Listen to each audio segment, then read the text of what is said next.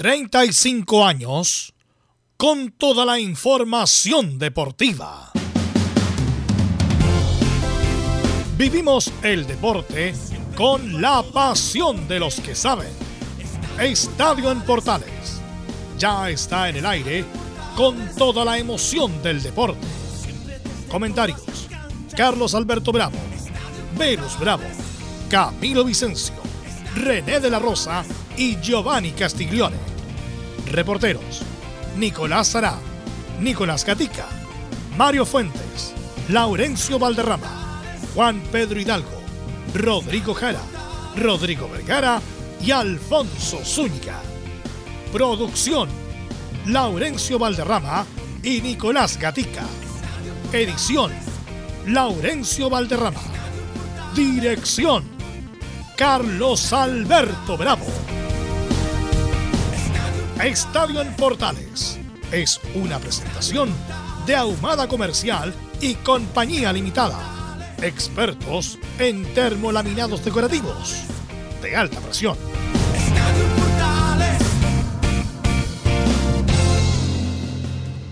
¿Qué tal? Buenas tardes. Estadio Portales en el aire. Edición central correspondiente a este día 17 de agosto del 2023. Por Copa Chile, Colo Colo y la U Católica se define todo el domingo. En la ida, magro empate 0 a 0. Una Católica muy defensiva, sobre todo en el primer tiempo. Lo adelantamos ayer, Paulo Díaz, baja en la roja. Se, perderá los próximos, las dos primeras fechas. Sufrió una distinción en el ligamento lateral externo de la rodilla derecha. Fuera de las canchas, por lo menos un mes. Así que ante Chile y Uruguay será ausencia muy importante Paulo Díaz, el zaguero del cuadro de River Plate. Vamos de inmediato con la ronda de saludos para la presente edición de Estadio en Portal y como siempre partimos con don Mario Fuente que nos va a informar todas las noticias, todo lo que está pasando en Universidad de Chile. Mario Fuentes, buenas tardes.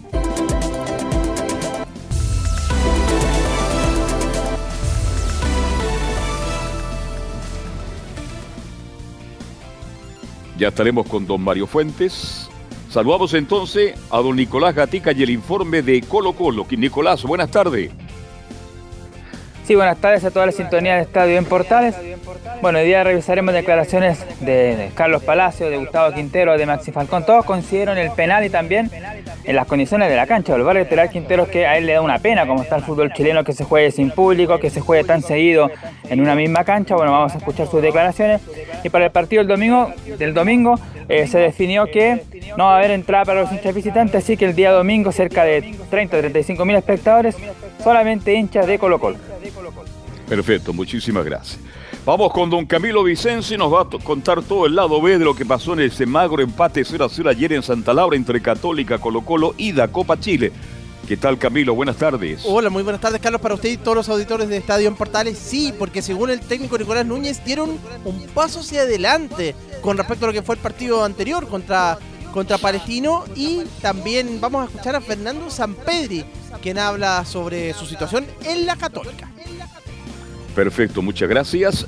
Saludamos de inmediato a Rodrigo Jara, nos informa todo lo que pasa con el cuadro de Cúrico. ¿Qué tal, Rodrigo? Muy buenas tardes.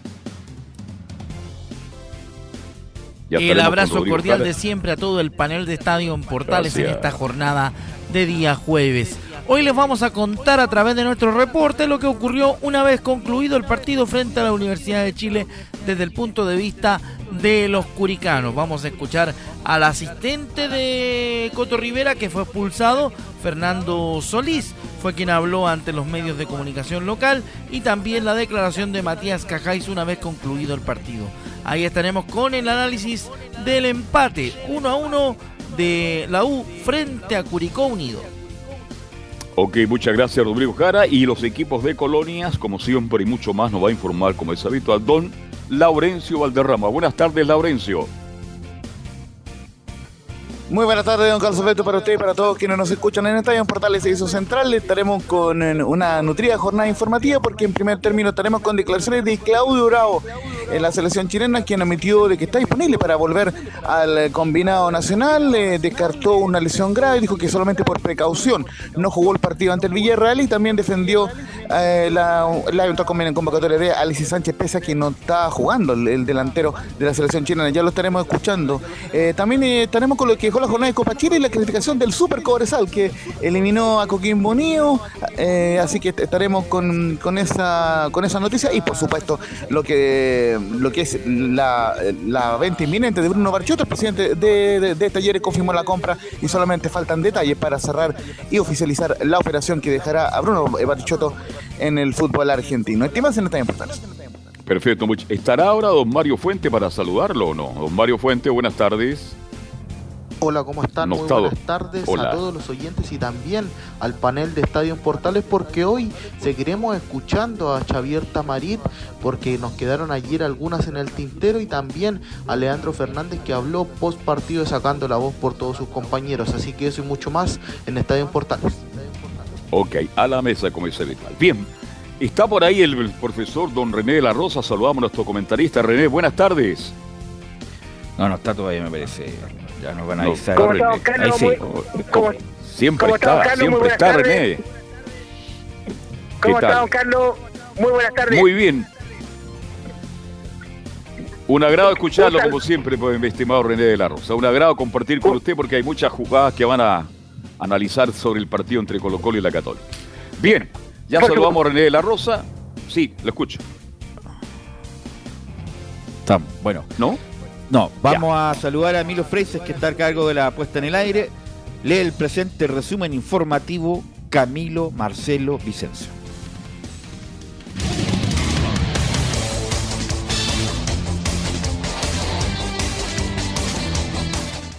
Comenzamos con lo que dejó la jornada de Copa Chile y el empate de Universidad Católica 0-0 ante Colo Colo, mientras el director técnico Nicolás Núñez aún no puede ganar con la UC al obtener tres empates y dos derrotas, el cuadro albo extendió a siete partidos su invicto ante los cruzados en clásicos oficiales. Seguimos con el gran momento de Cobresal, que además de ser el líder del torneo nacional, clasificó a la final de la zona norte de la Copa Chile, tras vencer 2 a 0 a Coquimbo como visita. El equipo de Gustavo Huerta enfrentará a Cobreloa en las finales de la zona norte. La final ida se disputará este domingo 20 a las 17.30 horas en el Estadio El Cobre de El Salvador y el próximo miércoles 23 se jugará la final vuelta en Calama en horario definir. En Chilenos por el Mundo, el volante Eric Pulgar volvió a ser titular y jugó hasta el minuto 79 en Flamengo, que venció por 1 0 al gremio en el Estadio Maracaná de Río de Janeiro y avanzó a la final de la Copa de Brasil con un global de 3 a 0. Su rival será Sao Paulo, que eliminó a Corinthians. Tras el partido, el técnico Jorge Sampaoli reconoció que Eric Pulgar solo había dejado de jugar por una lesión porque es un jugador muy importante, un volante fijo que da mucho equilibrio y salida de balón.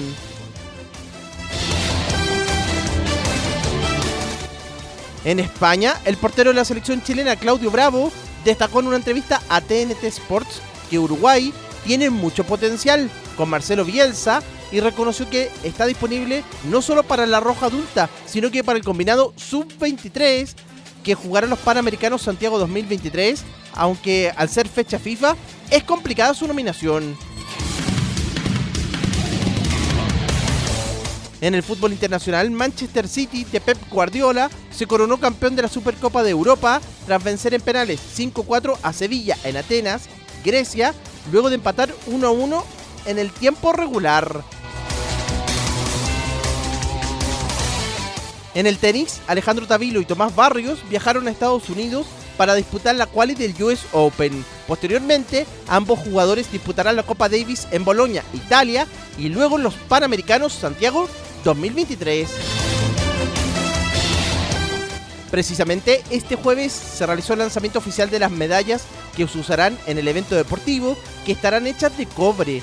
En el evento, el presidente de Panam Sports, Neven Illich, confirmó que Chile está dentro de los plazos para entregar los recintos.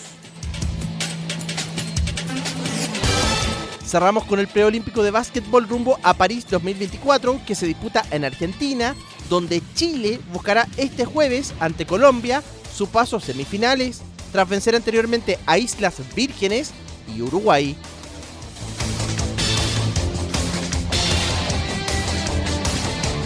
Esto y más en la presente edición de Estadio en Portales.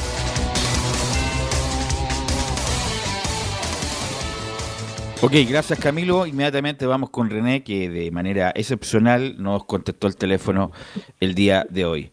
Bueno, René, ayer eh, dijiste que Gilaver andaba relativamente bien. Por algo también lo nominaron, lo designaron para esta final de la Copa Chile entre Católica y Colo Colo. Pero hay una acción, y ahí después le voy a preguntar a, Camilo, ¿ah? anda muy pajarón Perenich, ¿ah? da menos seguridad que... Eh, bueno, mejor no decir nada. Eh, muy pajarón Perenich, eh, René, le saca la vista a la pelota a Perenich, y Palacio como es, tiene barrio, tiene yo-yo, tiene pool, tiene todo eso, obviamente ni corto ni perezoso le pincha el balón, y este con el brazo Perenich, en forma grosera, lo obstruye, lo retiene, penal clarísimo, René, de aquí hasta el satélite que tienen, los dos satélites que tiene Chile, y el haber inexplicablemente no lo cobra, René. ¿Qué te pareció esa jugada? Sí, Velus. Eh, bueno, lamentablemente no fue muy afortunado eh, Gilaver. Eh, la verdad yo esperaba todo lo contrario. Eh, la jugada es no es tan difícil de la lectura de la jugada. Eh, recordemos que no está solamente Gilaver, Gilaver se está posicionando, eh, no por de, encubriéndolo, sino que no quitando la responsabilidad, sino que también estaba Juan Serrano de asistente, que también perfectamente le podría ayudar. Está el cuarto árbitro, recordemos a la gente que en esta copa no hay VAR, así que eh, eso demuestra que el acostumbramiento que tienen los árbitros ahora para el relajamiento que pueden tener, Pero René, querido, René querido, está bien, pero estos son errores groseros, no son errores normales, son errores, está bien, errores que te equivocan en unos metros, que te equivocan en una apreciación porque estás lejos, perfecto, pero estos son errores groseros, o sea, eso es lo que voy, ¿cómo se equivocan tanto en horrores, errores groseros, grotescos, como este, que era penal clarísimo a favor de Colo Colo y no lo cobra. Entonces, eso es lo que la, no solamente para el hincha Colo Colo, que lo estaba viendo en, televisión, sino para cualquier hincha del fútbol. Oye, pero esto es penal. O sea, yo cuando lo vi, la primera imagen que vi, esto es penal. Eh, no, no, no, imagino que lo haya cobrado y no lo cobro. Por eso te digo que son errores groseros, René, no son cualquier error. No, por supuesto, es un error eh, garrafal en el sentido eh, influye en el resultado, imagínate, porque con ese penal no hace, bueno, está al azar el penal que pero es como asegurar un gol en ese, en ese tema, pero como te digo, influyó en el resultado, eh, se notó eh, no con poca concentración, eh, eso le pasa por la mente también, yo creo que a él, y, no, no estoy leyéndole la mente, ni mucho menos, pero recordemos que él ya había tenido problemas con Colo Colo, también la designación no era muy favorable y estaba toda la confianza en él, y lamentablemente no fue esa, solamente esa jugada, después lo demostró también en otra jugada, quizás lo vamos a comentar. Así que bueno, ¿qué te pareció, Camilo? Tú estuviste en el estadio ayer, eh, Camilo. Sí, me pareció que absolutamente penal. Estamos lejos sí de la jugada, pero después ya, mm, pero igual no, nos pareció eh, penal y, y viéndola con eh, en, la, en la imagen, obviamente, clarísimo, clarísimo el penal, pero torpe eso sí de, del arquero Peranich. Absolutamente era evitable, hubiera controlado la pelota antes, pero él como tú bien dices, pero ahí eh, se bajareó y como que estaba mirando para otro lado. y Le sacó la vista a la pelota, le sacó, la vista a la pelota y ahí aprovecha Palacios, Carlos Alberto. ¿Qué te pareció a ti la jugada? Bueno, Peranic, bien dices tú, ¿eh? estaba pajaroneando. Oye, pero hizo un buen partido el portero después, pues le sacó una pelota a Gil, pero vamos a ir después con eso. Pero de verdad que el error de Perani es terrible. Y el error de Gil, a ver, René La Rosa, yo tengo mucho respeto por el arbitraje porque sé que es un trabajo complicado, con, pero por Dios que están mal los árbitros chilenos. Y ahora se lo digo con el mayor cariño y respeto. Hay un bajón increíble. Ayer Gilabre estaba a tres metros de la jugada. Si fuera estado, si fuera corrido mal, estaba en posición, estaba mirando la acción. Entonces el error es tremendo. ¿Qué está pasando con el referato? Leno René de la Rosa. Ya me empiezo a preocupar porque de verdad está bajando el nivel increíble. Te escucho, Laurens. justamente que estábamos en la cancha y que dijimos de inmediato que era el lanzamiento penal, vi hoy día detenidamente el compacto largo que da el, canal oficial de Planeta Sports y eh, justamente, y lo, lo, ha marcado antes René de la Rosa, esto es un trabajo en equipo. Y justamente como es tan, a ver, es tan absurda la jugada porque eh, se, suponía que Pérez tenía el, el, balón asegurado, Gilaver está de espalda la jugada. Entonces, quien ve la jugada es Juan Serrano, el primer asistente. Y, y, y justamente lo, eh, me percaté hoy en ver, bien. error de fundamento ya, por Laurencio. El claro, claro, claro. Hay, hay, hay, un error de fundamento dame un segundo. El árbitro jamás, René, jamás le puede, dar la espalda. la espalda a la pelota por René. Exacto. Por lo mismo, eso, eso es básico. Eh, es lo más básico eh, y eso demuestra, eh, no por interrumpir a don Carlos, esta explicación, que están acostumbrados al VAR porque, ¿qué es lo que pasa? en la espalda mía, son mis asistentes, mi equipo es cuando está en la espalda mía y nunca un árbitro tiene que proceder, menos cuando el balón todavía ni siquiera saque meta, está en juego. Está en juego, es un acto de, juego. A eso me refiero. Así que no, hay que ver, no hay justificación alguna. Eh, Laurencio, para que termine.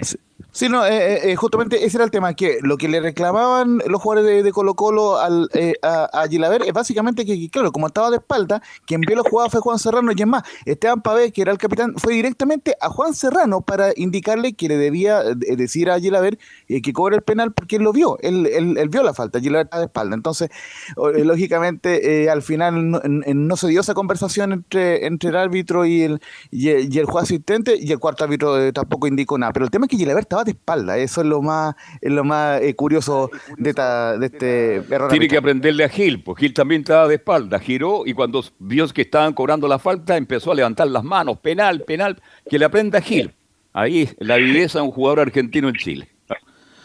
Bueno, eh, alguna otra jugada, pues, pues, esa es la más polémica obviamente de todo, y grosera, más me llamó la atención que... Sí, me llamó la atención que Quintero reclamara, por supuesto, pero en forma tranquila, no como en otros momentos que la verdad, se iba con todo. El que se fue con todo fue Morón. Y yo, la verdad, como dirigente también, o sea, con buenas palabras, por supuesto, con buen tono, pero se fue el que se fue más con todo fue Morón, a diferencia de Quintero, que en otros momentos hubiera hecho la escandalera mayor. ¿Alguna otra jugada polémica, Lorenzo? Sí, sí, hubo una jugada en el área de, Católica que, justamente eh, hay un encontrón de, de, de Borizo con Depol, porque Depol le reclama eh, a Borizo que está eh, haciendo tiempo y Borizo le responde, porque claro, hay un codazo en la jugada previa, es una jugada de fútbol, pero perfectamente puede haber sido revisable. ¿Por qué? Porque cuando saltan el, ambos en el aire, Guillermo Borizo y Darío Lescano, el Lescano, el paraguayo le mete el codo penal al, al, jugador Borizo de, Católica. Ahora mira, ahora estoy viendo la jugada Mira, la vi recién. Me parece ese escobazo. No sé si la viste, René. La del escano con Burdizo. Sí, sí, esa es la que más eh, eh, católica. De la jugada. ¿Qué te pareció? Sí, eh, no, penal. Penal. Es el codazo que tampoco fue observado. Y a eso vuelvo a repetir. Eh, con referencia al VAR, están árbitros de VAR ahora. No, no son árbitros de la cancha, sino que me hubiese gustado que en ese momento, cuando hay un codazo, se sanciona el penal en forma automática, como era la antigua. No y lamentable no, y, consecuencia de eso se provocó el, cambio de palabra. René, estoy viendo aquí la imagen, me la acaba de mandar aquí, penal, pues viejo, y, y, y Chilaver, está aquí a tres metros. Está a tres metros y Chilaver, ¿cómo no ve eso? ¿O no lo quiso cobrar, viejo? Va, Lescano, va arriba, no lo ve a Burdizo, no lo ve, pero no es necesario que lo vea. Él va con el brazo extendido y lo pasa a llevar toda la cara de Burdizo. Para mí eso es penal, claro, René. Sí, por supuesto, sí. Si se vio en la jugada, se vio eh, en la primera instancia, se, se vio eh, el, el, manotazo o codazo, se puede decir, que le en el rostro a este jugador. Así que eso es lo que estaba reclamando y provocó después un intercambio de palabras con eh, De Paul. Sí, no, era, bueno, dos errores graves de, de Gilaver que tú lo tenías considerado dentro de los cinco como de los que están mejores del, del, del fútbol chileno. Calificado en este minuto, sí sí, es dentro de, los de los cinco, pero la verdad es tan difícil ahora hacer un escalafón de luz con, eh, con tanto eh, poco acierto que han tenido los hábitos internacionales. Eh, han, han, dado mejor los no internacionales que los, los internacionales, así que la verdad es algo preocupante. yo creo que Roberto va a tener que tomar las cartas, no, no saca con castigar no saca nada con castigar tantos árbitros internacionales, sino que algo hay, eh, yo creo que más en, lo práctico, en, lo teórico, no creo que sea tan así. Yo creo que es más lo práctico que lo que debe eh, eh, orientar más Roberto a todo su equipo, a todo su... Mira, está la polémica también respecto del, del VAR, de la utilización del VAR. Obviamente que por una cuestión económica el VAR está en la instancia en finales de la Copa Chile. Obviamente no va a estar el VAR cuando jugó la U con Chimbarongo. ¿Quién paga eso? Como dice Milay, alguien lo tiene que pagar. Bueno, el punto es que eh, a lo mejor podría estar desde cuarto de final hacia arriba o de bueno de semifinal hacia arriba René porque ya es una en un instrumento es como no sé los instrumentos que tienen los pilotos para para pilotear ya es como es parte de ellos algo así está pasando con el VAR también y los árbitros imagínate ahora el arbitraje depende del VAR imagínate y sería ser todo al revés que el VAR el, se utilice lo menos posible, que el VAR preste servicio cuando se necesite, nada más. Pero ahora se nota que los árbitros necesitan el VAR. Camilo, ¿qué te pareció la jugada de mm, la que estábamos discutiendo, por la de Lescano con Burdizo? Sí, sabes que estaba, de hecho esa justo la estaba frente a nosotros, pero como que no, los jugadores como que, bueno, reclamó Burdizo en, ese momento, pero como que la Católica no, no reclamó tanto tampoco esa, esa jugada, fue, fue bien, bien extraño, pero sí, me parece que, también es penal. Si no, penalazo. Penalazo y Gilaver estaba ahí metido en, en a, a tres metros. Bueno, eh, sí. Eh, y, justamente ya la NFP eh, confirmó que José Cabello será el árbitro de la vuelta el domingo entre Colo Colo y la Católica. Bueno, el punto del bar, eh, lo vuelvo a mencionar, es una cuestión de costo. ¿ah? Eh, cuesta plata, cuesta plata poner el bar ahí. Bueno, René hablábamos de los sueldos millonarios que ganan, no, obviamente que ganan los árbitros y los del bar. Obviamente cuesta plata, por René, ahí a estos muchachos también se le paga un horario importante, el camión, la tecnología, los computadores, el software, tiene un costo, y por eso, por eso no, no está en, en, este, en estas llaves de Copa Chile es como bien lo dices tú, Velus, el financiamiento es el que está fallando, pero la tecnología igual eh, demuestra eh, la justicia en el fútbol, por eso se creó, y en esta instancia, como bien lo dices tú, eh, ¿quién lo paga? Ahora, cuando hay más interés en quién va a salir campeón de la Copa y se va a hacer el, campeón, ahí están apareciendo los recursos, pero yo creo que a veces las finales no son tan importantes como llegar a las finales, y eso lo está demostrando este minuto. Pero en esta fase, por ejemplo... René, ah. perdón, perdón René, ¿cuál es su cargo que tiene usted en el fútbol como asesor, no? Como asesor de primera división, primera vez y segunda división. ¿Y quién más están ahí? Porque yo creo que ahí está, ahí está fallando la cosa también, por los asesores tienen que presentar un informe, me imagino, y decir este árbitro arbitró mal, se equivocó en esto y lo otro. ¿Quién más están ahí de los viejos árbitros como usted es conocido? Ya, le voy a eh, demostrar y eso, eh, le voy a mencionar, eh, don Carlos no va a quitar tiempo, sino que, eh, que no voy a, no voy a hacer, no voy a pecar de tampoco de, del puesto que estoy utilizando yo, pero está eh, árbitros de primera división que se hayan eh, ya retirado del arbitraje, esta manera Costa y estoy yo. Ya. De, que del, año estamos hablando del 2017 para adelante, o 2018. Pero de ahí para atrás está eh, don Javier Campo, eh, Torrens.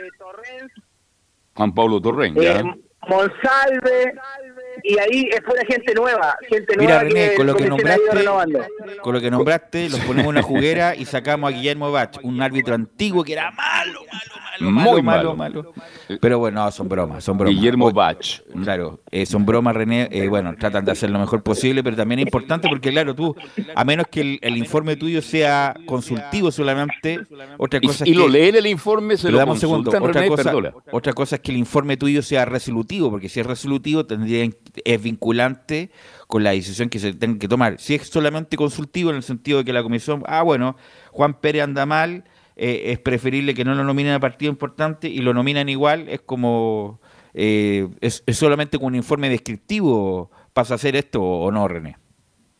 Sí, sí, es verdad. A veces eh, uno puede ponerle todo el desglose, graficar el encuentro y bueno, después la comisión no sabe qué te utilizará eh, la nota cuánto valdrá, porque recordemos que siempre tiene un valor, eh, en la carrera de un árbitro tiene valor eh, la prueba física, la prueba teórica, la nota del asesor y la nota de la comisión. Esa es la que varía las posiciones de los árbitros a fin de año. Así que no sé cuánto sería el, o será eh, la validez de la nota que estamos efectuando, pero es un trabajo que hay que hacer y se ha tratado de mejorar, pero lamentablemente no, no ha dado resultado.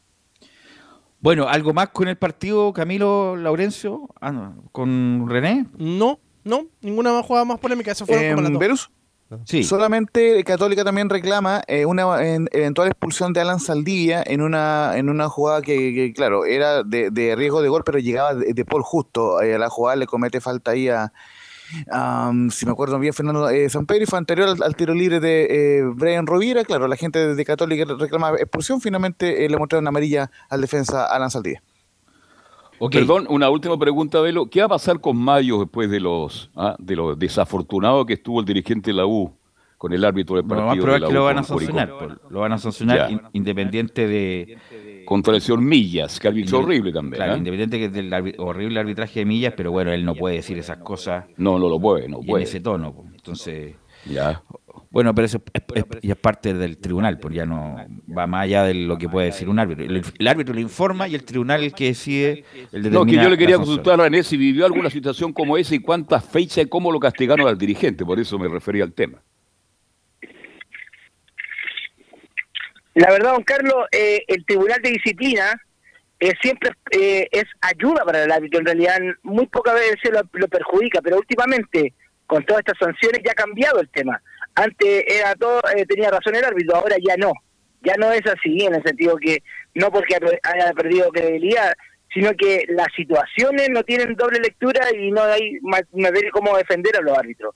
Así que, eh, como bien lo dice Belu, eh, uno puede poner lo que en el informe, eh, el informe también del árbitro, uno puede estar muy desacuerdo con lo que en ese partido el árbitro, pero lo que lo decide es el Tribunal de Disciplina, y pero el que más tiene relevancia es la Comisión de Árbitros que, que, estemos hablando lo mismo, que estemos hablando lo que estamos hablando acá, esté sentado en la NFP Roberto con todo su equipo y hablar lo mismo. E, eso es lo que es la idea, esa es la idea y la finalidad no es castigar árbitros, sino que ir mejorando día a día y fin de semana eh, para poder tener un representante internacional de, de relevancia. Bueno, bueno René, te quiero agradecer estos minutos. Sabemos que estás ahí en la mesa de dinero eh, comprando acciones de todos lados, así que no te quiero molestar. Así que muchas gracias y nos escuchamos mañana. ¿eh? Nos escuchamos mañana ya con las designaciones. Nos escuchamos mañana si lo quieres. Así que muy amable René. Que esté muy bien, muy buenas tardes. Bueno, antes de estamos ahí al, Vamos a ir a la pausa mejor, Emilio, vamos a ir a la pausa y volvemos con todo el análisis de este empate en la final de la Copa Chile entre Colo Colo y la Católica.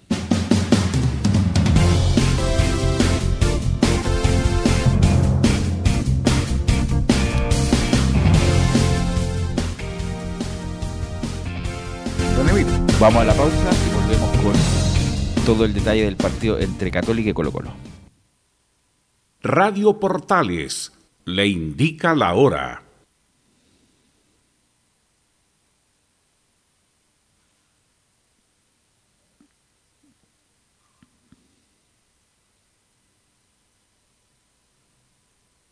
Trece horas cincuenta y ocho minutos. ¿Quieres tener lo mejor y sin pagar de más? Las mejores series de televisión, los mejores eventos deportivos, equipo transportable, películas y series 24/7. Transforma tu TV a Smart TV. Llama al 973-718989. Twitter arroba panchops.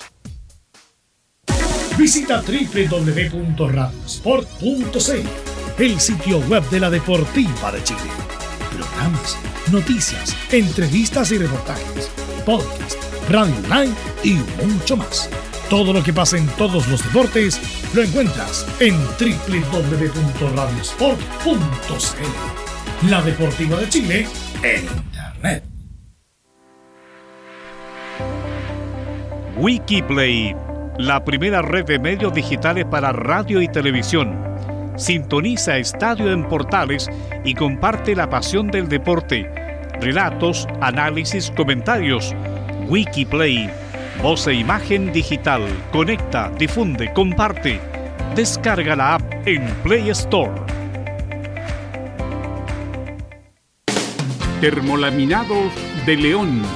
Tecnología alemana de última generación. Casa Matriz, Avenida La Serena 776, Recoleta. Fono 22 622 5676. Termolaminados de León. Desde todo Chile. Desde todo Chile. Y para todo Chile. Y para todo Chile. Portales Digital está en todas partes. www.radioportales.cl Entre Marco Grande y Marco Chico, media vuelta y vuelta completa. Escuchas Estadio en Portales en su edición central. La primera de Chile, uniendo al país de norte a sur. Ok, ya estamos de vuelta. Quiero preguntarle a Camilo que estuvo en el estadio y después a Laurencio y después obviamente a Carlos Alberto. Bueno, tú, el porqué de este empate. Eh, Católica lo salió a, más bien a, resguardar y sacó un empate y que le dio que le da vida para la vuelta, Camilo. Sí, porque mira, Colo Colo pese a tener más la pelota, sobre todo el primer tiempo fue fueron pocas las llegadas, le costó profundizar, no, no pudo meterse prácticamente al área, salvo en los últimos minutos. Recuerdo en el primer tiempo con, con Gil, eh, alguna, algún remate, pero en general la Católica se lo planteó bien, eh, defendió bien en esa primera parte. Y en la segunda parte y en el segundo tiempo se, se atrevió mm, más el equipo cruzado, pero, pero Colo -Colo, y Colo Colo tuvo algo más de oportunidades. Pero, mm, pero principalmente fue, fue por eso, la, la escasa capacidad de Colo Colo para meterse al área. Laurencio. Sí, justamente el cuadro de, Colo Colo finalmente propuso un poco más que la Católica en este partido, aunque sí, se me antoja que fue que terminó siendo justo el empate es sin goles, por lo menos, y lo conversábamos con Camilo Vicencio, hubo, no hubo tantas intervenciones de los porteros, pero sí hubo, digamos.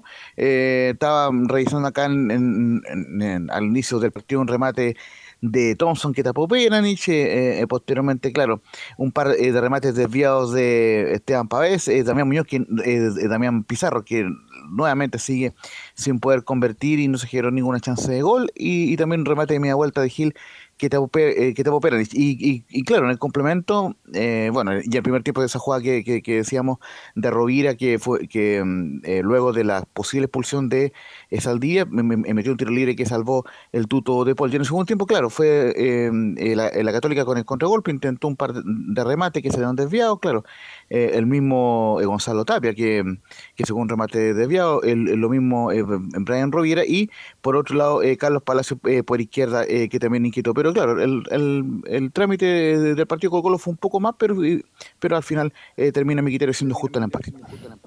Carlos Alberto. Un equipo grande como Católica, aunque esté pasando una crisis deportiva, no puede jugar con cinco o seis defensores en línea. Por favor. Esto es Católica. Y voy a quedar con las palabras de Núñez. Mi idea no la puedo plasmar en este minuto porque llevo poco tiempo. Me estoy adaptando a los jugadores. Y dice, este resultado nos puede servir porque llegamos con una inyección anímica importante para enfrentar a Colo Colo.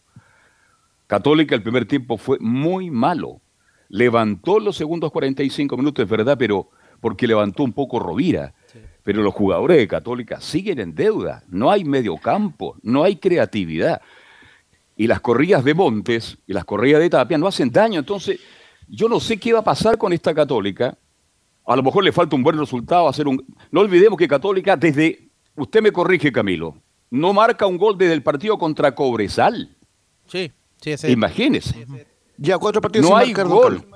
No hay gol, no hay gol. Y San Pedro se confunde, se molesta porque no le llega nada. Católica de verdad está jugando mal. Y el primer tiempo ayer fue realmente horrible. Reitero, mejoró el segundo tiempo y a lo mejor estos días de trabajo le permiten a Núñez tener una idea más clara cómo enfrentar a Colo Colo en un partido que yo creo que va a ser muy difícil para Católica, sobre todo que se bajara ante 30 mil personas. Colo Colo fue un poco más, pero Católica de verdad que... Velo, yo no noto, ni si, no noto nada nuevo de Núñez en la conducción de la Universidad Católica. Bueno, él dijo que era un equipo dañado.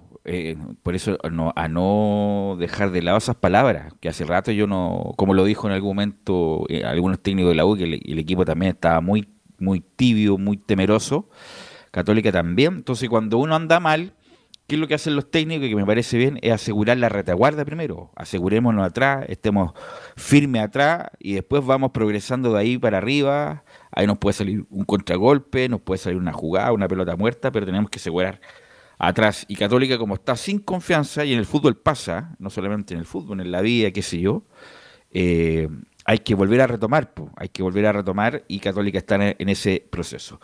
Vamos con Nicolás Gatica para que nos cuente los testimonios, las declaraciones, todo lo que dejó este empate en la infausta, nefasta, horrible, cada vez peor cancha del Santa Laura, que ojalá con estos parones largos que va a tener el fútbol chileno se pueda algo mejorar, Nicolás Gatica. Claro, recordar ahí, bueno, lo dijo eh, en los titulares, que hace siete partidos que Colo Colo no pierde con la Católica, pero hace cuatro partidos o tres partidos, si la memoria no me falla, que Colo Colo y la Católica nos hacen goles. ¿ah? Fue el último partido 0 a 0, que se enfrentaron en la primera rueda cuando fue pulsado el Colo Gil al término del primer tiempo. Después el año pasado fue un 0 a 0 en el Estadio Monumental cuando... Tal cual. Cuando, aunque Católica estuvo cerca de ganarlo al final por un error ahí que tuvo entre Cortés y Emiliano Amor, un tiro que pegó en el palo, que lo pudo haber ganado Colo Cruzado y hay otro empate 0 a 0 también por ahí. Y además se suma que con la U también fue empate 0 a 0. Así que en este caso, para Colo Colo, los clásicos ante la U y Católica, los últimos partidos han terminado en cero. No ha podido marcar eh, diferencias frente a sus clásicos rivales. Ayer nuevamente no fue la excepción. Van a esperar que obviamente el día domingo eso cambie.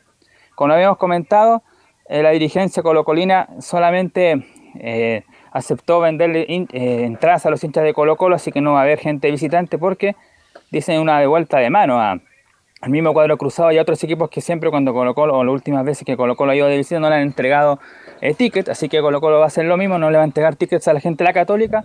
y el ah, aforo que pide Blanco y Negro es de 42 mil espectadores para el día domingo. Nicolás, pero no hay una regla, no hay una norma de aforo mínimo en la visita. ¿No hay una regla de eso? No. o, el, o, eso no va para Copa Chile, del aforo mínimo de eh, a menos que por cuestiones de seguridad, que la autoridad regional te diga, ¿sabes qué es mejor que no? Pero si la autoridad regional no dice nada, hay un aforo mínimo de para la visita. Ahora, la católica, la verdad, no creo que tenga mucho interés en el monumental, ¿ah? siempre no, no ha ido mucho, pero independiente de eso, hay un reglamento, ¿no, Camilo? Hay un reglamento, sí, pues sí, eh, pero, pero varias veces, por ejemplo, a pesar de ese reglamento, la Católica muchas veces lo, ha hecho, así que perfectamente de, no vender entradas a los visitantes. Sí. Justamente está ese reglamento, tanto para Copa Chile como para el Campeonato Nacional, de que hay un mínimo de aforo visitante del, del 5% sin perjuicio de la autorización de, del, del, de, la, de la gente de la autoridad. Estadio Seguro. Claro, entonces, eh, lógicamente, muchos clubes se juegan en eso, en, en, los designios de, la autoridad, que es válido, que está dentro eh, de la norma, y por eso es que finalmente Colo Colo en este caso no, no entrega entrada, ergo eh, por motivo de seguridad. Bueno, por eso, de no me, si es que la autoridad no dice nada, el local no podría arbitrariamente limitar la presencia de las visitas, pero eso ya es una pelea a esta altura que es menor con lo que está pasando en el fútbol chileno, Gatica. Pero como decíamos, el aforo que se pide para el partido de 42.000 espectadores. Vamos a ver si se da esa cifra o no, pero cerca de los 40.000 al menos van a ver el día domingo allá en el Estadio Monumental. Bueno, en lo futbolístico, claro, como lo, lo, lo anuncié ahí al comienzo del programa, no sé si es una queja, yo creo que es algo que todos coinciden, tanto Colo Colo, Católica y varios clubes del fútbol chileno, lo de la cancha, que no se puede hacer un buen fútbol ahí en Santa Laura, que nos favorece sobre todo el juego a ras de piso, que tanto Colo Colo como Católica eh, tienen ese juego, así que por supuesto no se puede hacer en la cancha. Y hubo críticas de todos lados, de Daniel Morón, de Falcón, incluso de el técnico Gustavo Quinteros que había dicho antes, el día anterior, que eh, le da apenas justamente lo triste que no hubiera público y que se repitiera una misma cancha para tantos partidos y lo, lo volvió a reiterar. Pero vamos a ir con eh, los jugadores primero, tras el partido del empate 0 a 0 en este duelo de ida. Vamos a partir con Carlos Palacios, quien habló ahí para la transmisión oficial apenas terminó el partido. Y dice Carlos Palacios sobre este encuentro que sabíamos que iba a ser un partido duro, Sabemos que va a ser un, partido duro, un partido muy friccionado por como son los clásicos. Como tú decías, me, creo que, dominamos por parte del, partido mucho, pero creamos poco, poca ocasión arriba, así que creo que, que también es un, resultado un poco justo eh, por cómo, cómo, se dio el partido. Traté de asociarme un poco con el Colo y con, con Eric, más, más por fuera que, que encarar y bueno, en el segundo tiempo me quedo una ahí para rematar. Eh, por, por, mala suerte no puedo entrar, pero contento también por el equipo que, que luchó hasta el último y sacó un buen resultado. Otra de gracias, porque él fue el principal afectado, pues le cometieron el, el penal que no se sancionó. Se refiere Carlos Palacios en esta declaración la jugada del penal y la revancha del domingo. Un, algo sorpresivo para mí porque iba llegando cerca de él y veía que no, que no agarraba la pelota, eh, le, pincho la pelota y siento que me agarra el pino, me deja correr para ir a buscar la pelota, así que para mí fue un penal claro, que por desgracia el árbitro no lo vio, eh, pero bueno, ya, ya estamos, eh, fue un 0 a 0 y trataremos de, ganar el domingo. Va a ser un partido duro también, eh, friccionado como, como son todos los clásicos, como dije anteriormente, pero estamos con nuestra gente, así que tenemos el, deber de salir a buscar el partido y ganarlo. Ya estamos pensando en el domingo, como dije, ya mañana vamos, a ir a, trabajar, a preparar ese partido para ganarlo, porque tenemos el deber de ganar en casa. Bueno, hoy día hubo un partido amistoso, estos típicos que hace contra contra, la, contra el equipo de, otras divisiones inferiores fue en Pirque, donde jugó ahí entre el cuadro de Ibera, goleó 7 a 0, donde jugó, bueno, Fabián Castillo, algunos que no estuvieron en el partido de ayer, donde Matías Moya apareció como un volante creativo en el compromiso de ayer. Bueno, otro que habló sobre el partido y el penal, la jugada polémica, Daniel Morón, por el dirigente principal, o por lo menos en, en la Comisión Fútbol. Dice lo siguiente el gerente Daniel Morón, acá no hay ninguna duda de nada, es inentendible porque si usted me dice que una, una jugada que es interpretativa, que pudo haber sido, no pudo haber sido, con dudas, pero no, aquí no hay ninguna duda de nada. O sea, el, que ve esa jugada eh, es un penal clarísimo, clarísimo.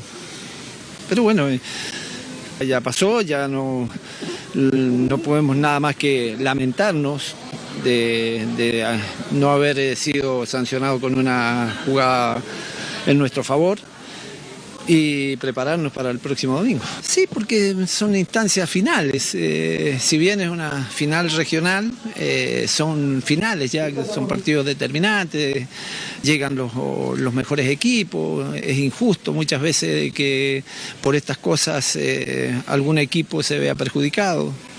Pero bueno, eh, eran las reglas, ya está. Hay que aceptar como los errores, como este, y como le vuelvo a repetir, eh, eh, prepararnos para el próximo domingo. Bueno, ahí está entonces las palabras tanto de Morón como de Palacios. Como lo dijimos, Nicolás Gatica, fue grosero el penal no cobrado Colo Colo y también fue grosero el, el no penal cobrado a la Católica, a Burdizo, y ahí eh, responsabilidad total y absoluta del árbitro del partido por incapaz, por no haber visto una jugada tan grosera, tan grotesca, que insisto, no admite, no era error de precisión, ni mucho menos, sino que era tan básico la precisión que tenía que tomar el árbitro que, bueno, no fue capaz y produjo lo que produjo Gatica. Claro, bueno, quien también habló sobre el partido, sobre el encuentro fue Maxi Falcón, pero que fue un poco más allá. El defensor uruguayo de Colo Colo porque se le consultó derechamente sobre el Superclásico, porque se va a jugar también en esa cancha. Pero lo primero que vamos a escuchar a Maxi Falcón, porque aquí habla también una infidencia que tuvo con eh, Gil Aver por la jugada, recordemos esta famosa en el partido frente a Cobresal, un penal que no le cobraron, y que nuevamente ayer fue protagonista de ese penal no cobrado a Carlos Palacios, y se refiere aquí Maxi Falcón a el penal no cobrado. Bueno, en realidad eh, siempre digo que dentro de la cancha, bueno, uno está mil, eh, por ahí como nosotros nos equivocamos en un pase, un compañero, él está haciendo su trabajo y por ahí también se equivoca en decisiones. Yo vi el video recién y para mí es penal, pero, pero como te digo, eh, para él no lo fue. Después al final del partido, eh, por aquella situación también que pasó, él se acercó, me pidió disculpas, me dijo si tenía un minuto y, y bueno, me dijo que, se había sentido muy perjudicado, que son decisiones que uno toma, bueno, y ya lo pasó mal también y yo creo que no es con ninguna mala intención, pienso yo. A veces, como te digo, uno está tan concentrado en el partido o por ahí quiere tomar la mejor decisión y a veces se equivoca. Claro, se refería la, se disculpó y el haber, no tanto por la jugada sino que por la, esa que pasó en, el, en, ese partido famoso contra Cobresal, porque dice que lo pasó mal y el haber en ese tiempo, porque claro, se llenó de críticas en esa oportunidad. Muchos decían que por ese penal Colo Colo tuvo que terminar jugando ese duelo de la promoción ante la Universidad de Concepción y pasó también lo del día de ayer. Y otra vez Falcón, como decíamos, adelante un poco lo que viene para el duelo ante que también se va a jugar en la cancha y hay un poco hacia la, la crítica hacia el terreno de juego. Dice, preocupa que en esa misma cancha se juegue el Superclásico. Yo creo que sí, a ver, en nuestro estilo de juego por ahí, que a nosotros nos gusta llegar bien por fuera, como dije la otra vez, eh, tratar de girar la pelota varias veces para agarrar al equipo mal parado, por ahí nos, va a costar un poco. pero esos partidos son lindos de jugar porque es mucho duelo, mucha fricción y yo creo que ahí hay que poner un poco más de corazón que, que a veces fútbol, pero nosotros estamos tranquilos, ahora tenemos el domingo la revancha en nuestra cancha con nuestra gente, en un campo, en un piso mejor, no te voy a decir que el Bernabéu, pero, pero está mejor, se puede jugar eh, por abajo, pues la cancha la mojan, así que, eso, este, creo que, que ahora hay que recuperarse para, para bueno, meterle mucha más intensidad el fin de semana. Claro, ahí estaba entonces el, tema de lo, lo, que va a pasar con la cancha, pero eso será tema de otro Tino, ahora Colo Colo tiene que prepararse para el día domingo. La cancha es terrible y todo lo que digan los jugadores está bien, pues la cancha está mala, nosotros hemos yo, Pero ahora por lo menos lo dicen Velo, algunos dirigentes y algunos jugadores antes lo único que no lo la cancha está horrible. Lo único que no lo dicen son los jugadores de la Unión y Ronald Fuente que dice que Wembley, Fuentes. Claro, que dice que Wembley y Santa Laura obviamente para no irse en contra de su propio empleador. No se puede jugar al fútbol ahí, Velo, definitivamente. La, cancha, bueno, eh, Camilo el otro día dijo que pisó la cancha Camilo y está horrible. Bueno, hay, mucha mucha tierra. Es imposible jugar y es peligroso para los jugadores, para todos. Entonces, de verdad que yo creo que si por algo también Pellegrino pidió cambiar y le dijeron, bueno, no hay, no hay, ¿cómo vamos a gastar en arrendar la cancha de Valparaíso, hotel y todo lo demás? Ahora, en 13 días más esa cancha puede estar peor todavía porque se anuncia que para los próximos días pueden caer hasta 40 y 70 milímetros de agua. Entonces, esa cancha no va a estar apta para jugar un clásico entre la U y Colo Colo. No, de hecho ayer ya estaba complicada, Carlos, también con un poco de lluvia que había caído ya estaba peor que, el día lunes, por ejemplo. Eh, Laurencio, algo querías decir.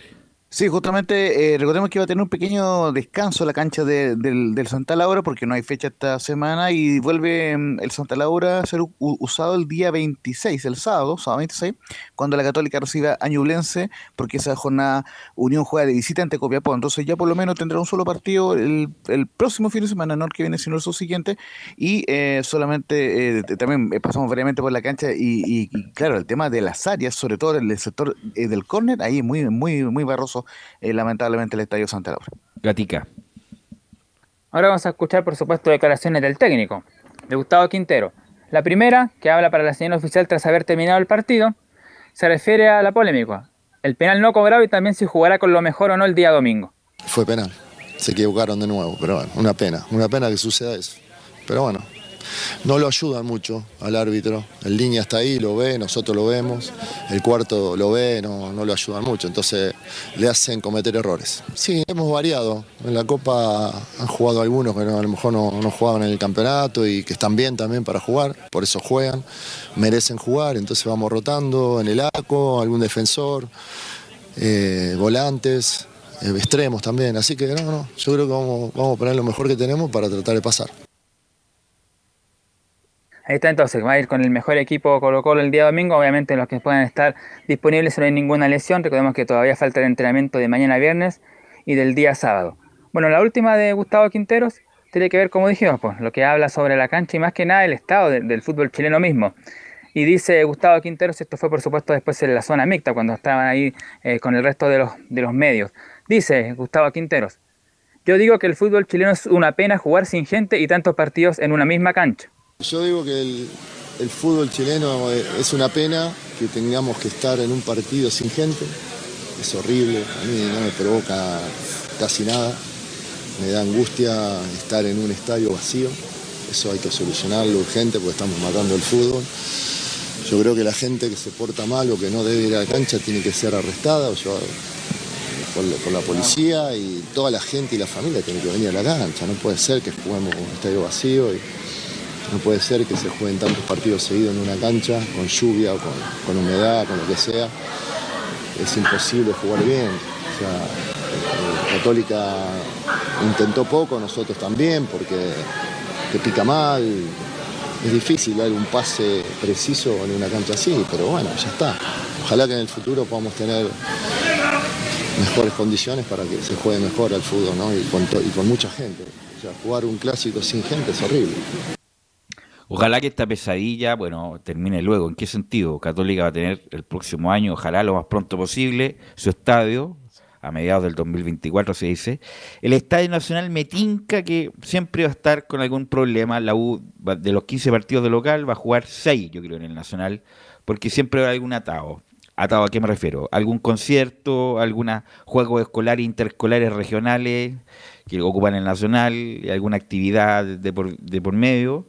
Eh, pero bueno, por lo menos va a estar la mitad de la disponibilidad el, Nacional a contar del próximo año. Va a estar el Estadio de la Católica, entonces ya no van a estar recargando el Santa Laura eh, para poder jugar por lo menos en, Santiago. Así que por lo menos eh, ojalá que lo de la Católica, además está quedando muy bien Camilo el Estadio de la Católica y ojalá, bueno, después vamos a hablar respecto del, del pasto, si va a ser natural, si va a ser... Eh, ¿Cuánto demorará Velo? De yo creo que la cancha de Santa... Velo, yo creo que la cancha de Santa hay que hacerla de nuevo, ¿eh? perdóname. Bueno, hay, que, recordar que la Santa Laura tuvo se mandaron un condoro grave cuando pusieron la regadora automático. Eh, y ahí, bueno, no han contado el detalle, ¿ah? pero se, dice que ahí se mandaron la gran embarrada y ahí le costó al Santa Laura recuperarse en dos meses. Así que, pero no, la cancha está horrible. La cancha está horrible y da pena ver el espectáculo así, Gatica. Claro, ahí está, todos coincidimos con la declaración ahí de Gustavo Quintero. Bueno, para cerrar el tema, como dijimos, ese día jugó con un amistoso frente a Iberia, ganó 7-0, bueno, ¿cuál fue el equipo que paró el técnico Gustavo Quintero? Que más bien anecdótico, pero igual sirve para ver más o menos qué, jugadores tiene considerado el técnico Albo. Bueno, Brian Cortés, que nos tuvo ayer, jugó en la portería. Bruno Gutiérrez fue lateral derecho. Emiliano Amor, que dicen está cada vez más cerca de volver. Ramiro González y Pausar, que ayer no fueron titulares, aparecieron ahí de titular en este partido. Lucas Soto, Vicente Pizarro y como dijimos Matías Moy en una posición como 10, como engancha. Y arriba estuvo Marcos Volado, Darío Lescano y Alexander y en el segundo tiempo ingresaron Jason Rojas, Daniel Gutiérrez, Dylan Portilla, Fabián Castillo y Leandro Venegas. Y ya dijimos Colo Colo ganó 7-0 este partido con goles de Lescano, Oroz, Volados, Venegas, Castillo, Leandro Hernández y Martín Silva, que son jugadores de la proyección de, Colo Colo. Ok, gracias Nicolás Gatica. Vamos con la otra vereda, Camilo. Vamos con las reacciones de la Católica hasta este, este empate. Sí, y en la mm, Universidad Católica que, que bueno, se, se, mm, se, valoró, digamos, de mantener el 0 a 0. Obviamente el empate, a pesar de que obviamente, como decía Nicolás Núñez, iban por, por, el triunfo, pero pensando en el partido eh, anterior, eh, cómo, se venía, porque se venía del 13 a 0 contra, contra Palestino sin mostrar eh, nada, y bueno, finalmente se termina rescatando este, mm, este empate y que deja viva la llave para, para lo que va a ser el partido contra el partido del día domingo. Así que con un cambio de esquema, además que tuvo la Universidad Católica en, comparación a lo que venía mm, eh, jugando con, con, esos tres defensas que se vieron más, eh, más sólidos ahí, eh, como bueno con Burdizo, con, con Ampuero y con, con Gary Kajelmacher, sobre todo ahí en, en, esa zona, y más adelante con con, con Gonzalo Tapia, pero, pero en general, como decíamos, con poco de la Católica, pocas ocasiones, en el primer tiempo sobre todo, en la segunda parte ya tuvo eh, algunas, cuando apareció Rovira precisamente, que tuvo algún remate, tuvo un remate claro, que pasó, que era obligada intervención de, del arquero de Paul, bueno, otra jugada de Gonzalo Tapia y se atrevió un poco más la Católica en la segunda parte. Pero vamos a escuchar precisamente las declaraciones de eh, Nicolás Núñez, quien considera que dimos pasos hacia adelante. Queríamos ganar, eh, ese es un hecho. Eh, así competimos hoy para, para ganar y obviamente que no nos vamos conforme con, con el resultado del todo, porque, porque si hay algo importante que, que, el equipo tiene sus sensaciones, que competimos mucho mejor que en el partido pasado y eso para nosotros es, es importantísimo. Creo que dimos paso hacia adelante en, en convicción, en espíritu de de lucha, de, ser un equipo y, eso para nosotros fue importantísimo. Además, siempre es importante el contexto. Enfrentamos un equipo que lleva hace mucho con un técnico en funcionamiento, que es de los que está peleando arriba el torneo. De hecho, respecto a lo que conversábamos de, partir de, plantear este, este esquema de esto de más, defensivo, Alfonso Parot dijo eso, que había que, por el momento en que estaban, también tenían que, también tenían que mm, eh, privilegiar la parte defensiva primero y después eh, fijarse en los otros, en los otros aspectos, tanto en medio campo como en la zona eh, ofensiva.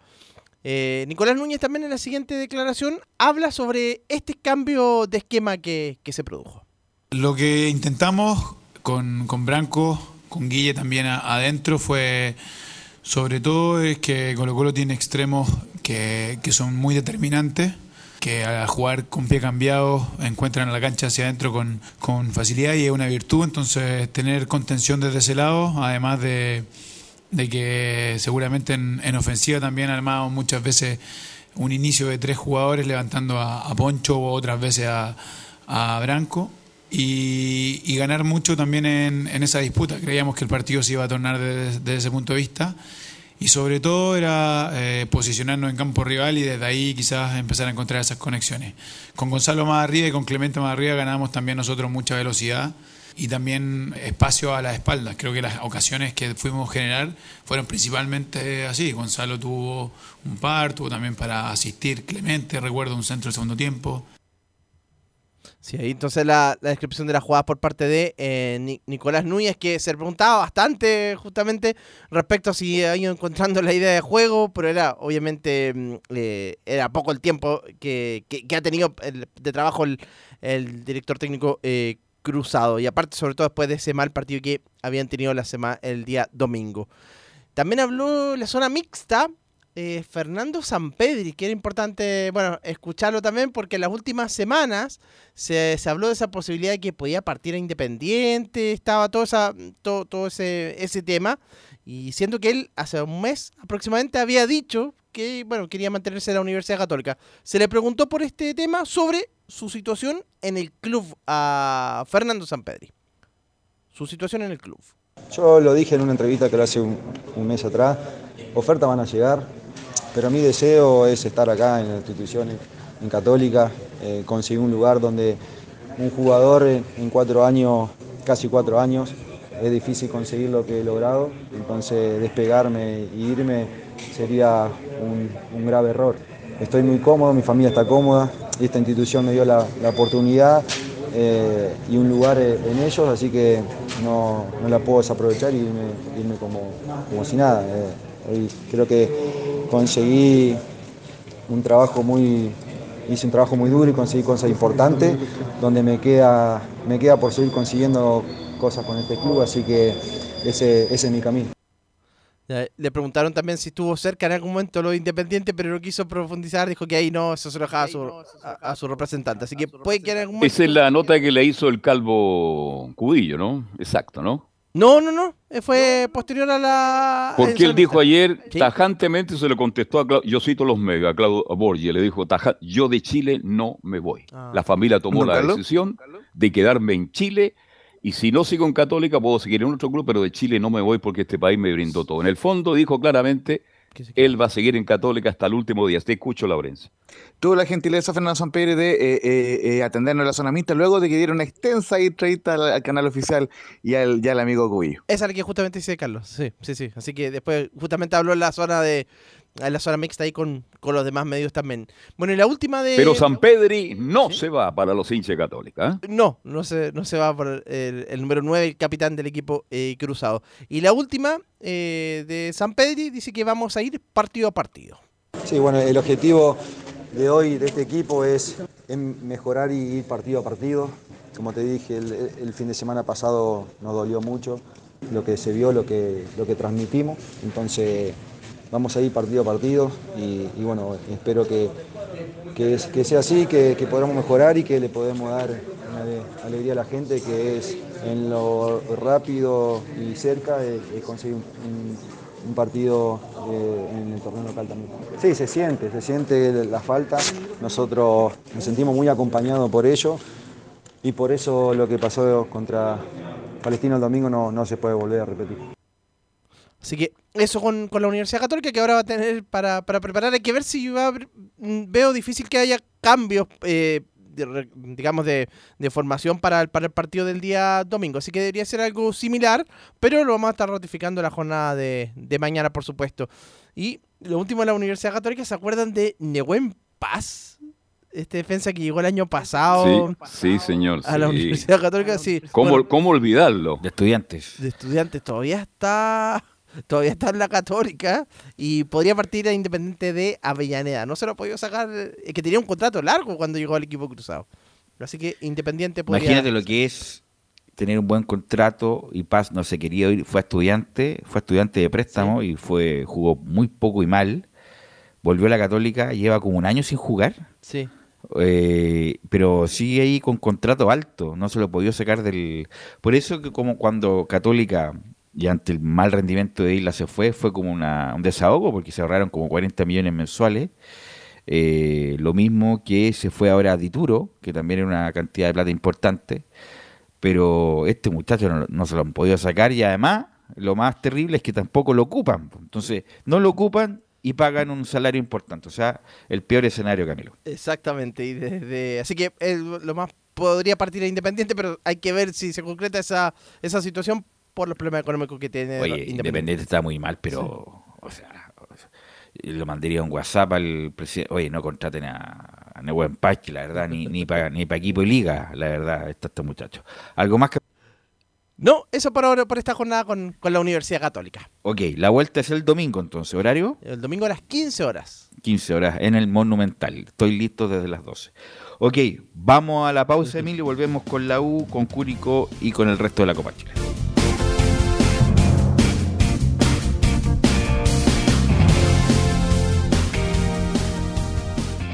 Radio Portales le indica la hora. Las 2 de la tarde, 31 minutos. Lleva al siguiente nivel tus eventos, ceremonias, conciertos y potenciando tu audiencia con DS Medios. Servicio de transmisión de TV en circuito cerrado y vía live streaming HD. Tecnología de punta y un equipo profesional nos permiten realizar transmisiones sin cortes y con la más alta calidad. Cotiza ya ingresando a www.dsmedios.cl. Visita www.radiosport.cl, el sitio web de la Deportiva de Chile. Programas noticias, entrevistas y reportajes, podcast, radio online y mucho más. Todo lo que pasa en todos los deportes lo encuentras en www.radiosport.cl. La Deportiva de Chile en Internet. Wikiplay, la primera red de medios digitales para radio y televisión Sintoniza Estadio en Portales y comparte la pasión del deporte. Relatos, análisis, comentarios. Wikiplay. Voz e imagen digital. Conecta, difunde, comparte. Descarga la app en Play Store. Comercial IAC y Compañía Limitada. La mejor calidad mundial en laminados decorativos. Comercial IAC y Compañía Limitada es Pertec en Chile, San Ignacio 1010, Santa Rosa 1779, Avenida Mata 446 y Portugal 501. Comercial IAC y Compañía Limitada es Pertec en Chile.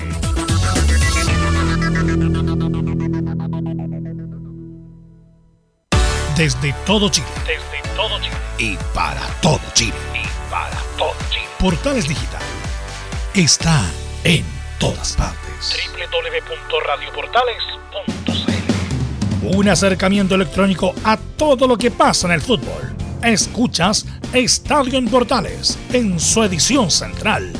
La primera de Chile, uniendo al país de norte a sur.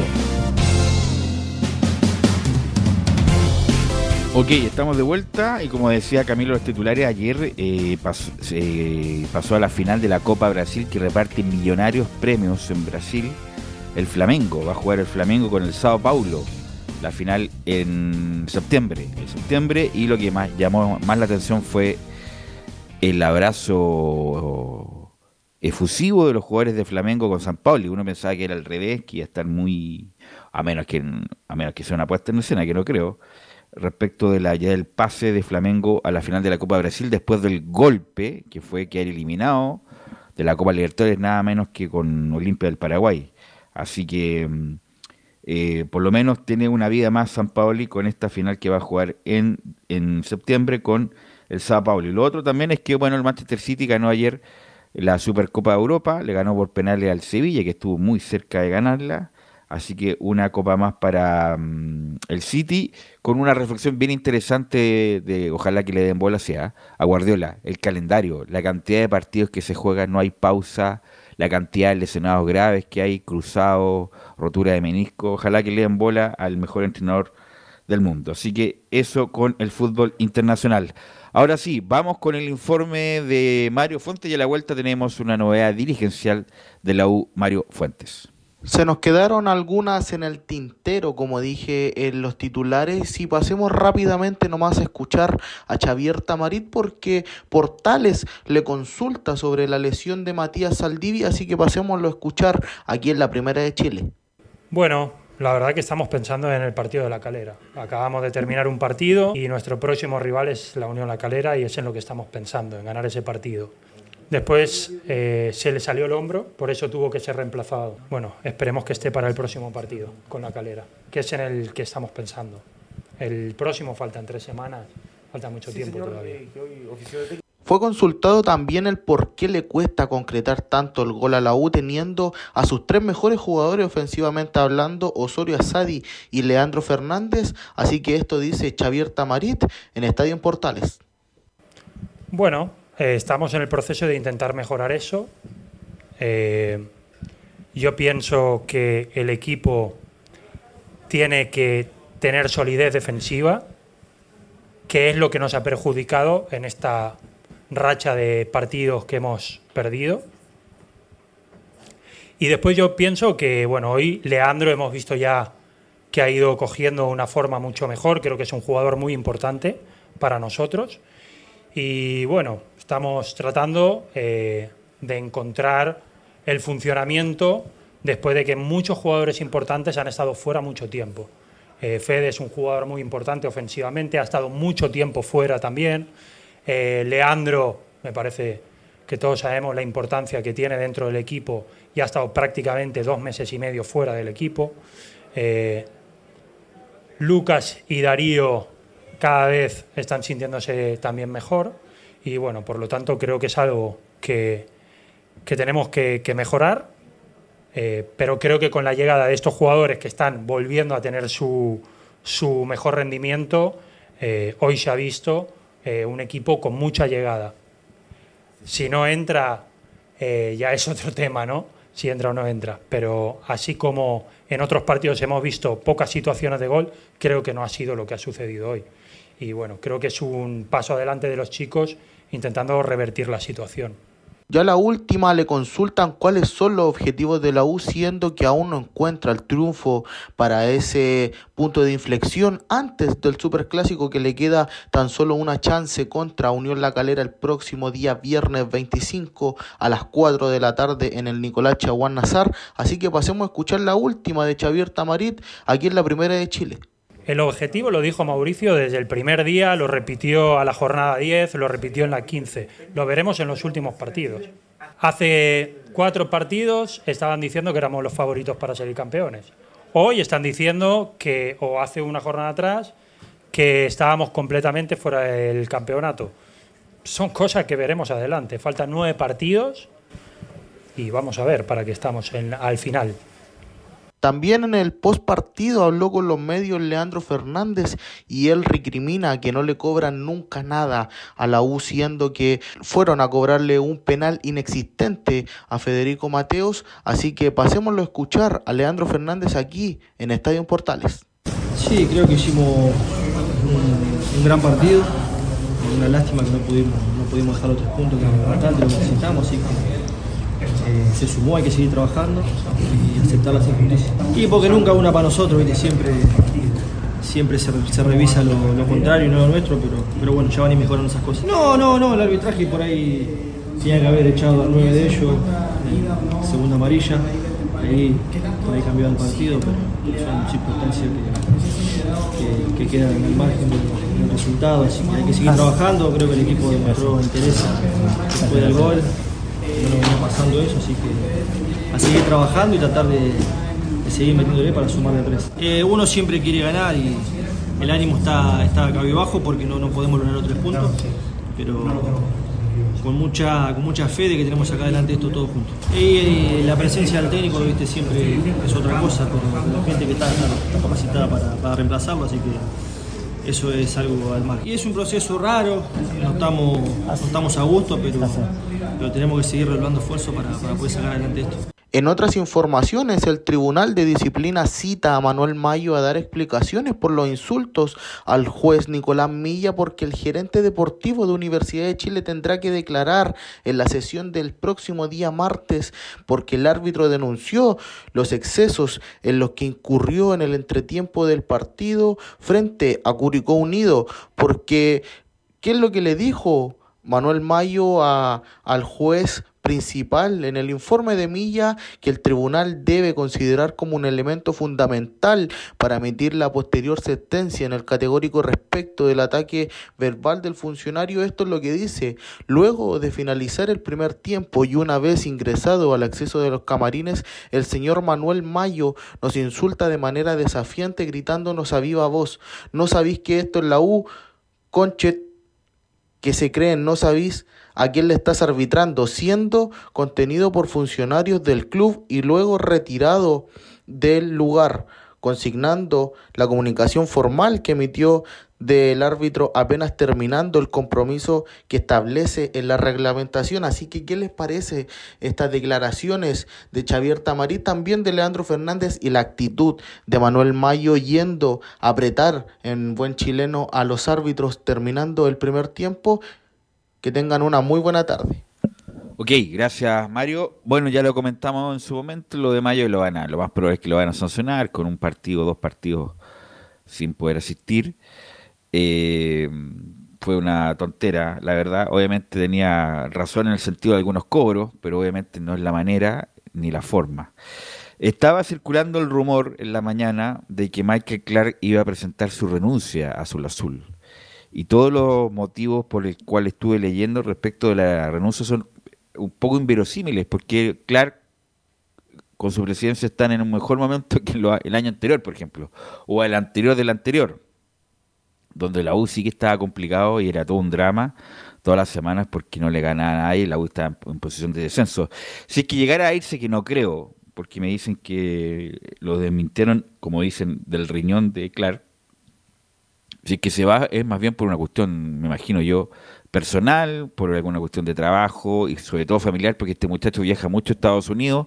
Él representa a varias personas no solamente en la U, en la, en la, en la propiedad del club, sino que también sus negocios, es de, más bien son negocios de representación, y él está viaja bastante. Clark, es cosa de escucharlo, no tiene idea de fútbol, no tiene idea, y con suerte debe saber alguna historia de la U, pero es cosa de escucharlo nomás, no, tiene menos fútbol que... Eh, tiene muy poco fútbol, entonces no creo que se vaya por los motivos que dicen que habría una mala relación entre Mayo, Pellegrino y Clark. Yo no creo que sea esa la razón. Si es que se llegara a ir, más bien por un asunto personal, de familiar, eh, porque como repito, Carlos Alberto y Camilo están en una mejor posición que años anteriores respecto al club, no obstante las críticas legítimas que se le puedan hacer. Claro, la U está mucho mejor. El año pasado a esta altura todo el mundo de la U andaba rezando. Hoy día la U está tranquila dentro de todo bueno, y quedan nueve partidos todavía, si quedan nueve fechas del campeonato, entonces la U incluso puede alcanzar a llegar a, competir por alguna copa, por, por lo menos por la Sudamericana. Yo creo que Clark se quiere ir, a lo mejor estará cansado de la presión, lo que significa ser dirigente de la U, porque hay que estar en el que Es, una, es un rumor, ¿ah? Es un rumor nomás. Claro, es un, rumor. que no está confirmado y es más claro, pero... del riñón del dicen que, que no, no correspondería. Yo espero que no, que no corresponda porque quedan nueve fechas y la U puede lograr aunque la buena, buena, actuación en relación al último tiempo. A mí me ¿ah? gustaría un presidente más futbolero que este muchacho, que este muchacho no tiene idea, si eso está claro. Pero ¿cuál fue el último gran dirigente que no, tuvo No, no, pero presidente, presidente, sí, Federico Valdés, que el tipo se sabía de la U, lo hizo muy bien. Los otros también eran todos eh, fanáticos de la U, Jurasek y Carlos Heller, que Heller fue un desastre. Era, hincha más que dirigente, Carlos Pero este Clark no sabe, sabe poco de la U, de la historia, es más bien porque está puesto ahí por un grupo de muchachos, de controladores, de que tienen acciones, Camilo, pero no tiene cachativa futbolística, eh, tiene, tiene poco barrio. No quiero decir que, los presidentes tengan esa característica, pero que sabe poco, se nota que sabe poco de la U. Sí, hay alguien que tenga más, a ver, como, como que para distintas jugadas o distintos momentos que tenga como más peso también, que se, que se sienta así también. Eso como que necesitaría la, la U también. Sé que, sé que si llegara a ir, pero también lo veo difícil pensando justamente en el, momento, porque es mejor este año que, que, los anteriores. Si hubiera ido el año pasado o algo así, podría haber sido, o después de 2021. bueno, hay tan, mira, Camilo, hay tanta cosa que se dice que los controladores son cerda y los que son dueños de Guachipato, que el palo blanco es Clark que Clark el presidente, algunos no, bueno, el punto es que eh, no me voy a ser tan irresponsable como dicen, bueno, yo digo esto y ustedes me tienen que decir lo contrario. No, pues el que, el que afirma una cosa debe probarla. Y eso se, se llama eh, la carga de la prueba. Uno no puede ser tan irresponsable y decir, Camilo es, eh, qué sé yo, es, cometeré aliado al día, por ejemplo. Claro, cuando se, come, uno nomás. Se come cinco churrascos, si no tengo pruebas, que se los come. Entonces yo no puedo. Que, y si Camilo se molesta, que me lo pruebe él. No, pues es al revés. Yo debo probarlo y algunos pseudo periodistas o, que tienen problemas con la. Bueno, Mauricio Israel lo quiero decir. Mauricio Israel dice esas cosas. Bueno, independiente que hay que probarlo, todo, además que es muy difícil probar esta cruce de sociedades que tienen como cascada eh, para llegar al destinatario final. Pero bueno, es un rumor y lo vamos a analizar como rumor eh, respecto de lo de eh, lo de lo de Michael Clark, que debo decir que fue refrendado porque además tiene el control hace poco en abril, donde son las asambleas ordinarias de la sociedad anónima. Todas las asambleas ordinarias ahí eh, deben aprobar la memoria, los balances, toda la cuestión. Bueno, ahí fue nuevamente respaldado Michael Clark y si es que pasa algo, yo creo que es más bien una cuestión personal o no quiere estar más metido en el, en el negocio eh, del fútbol.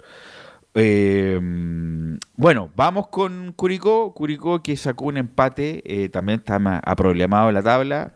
Así que todo el, el informe nos lo trae Rodrigo Jara.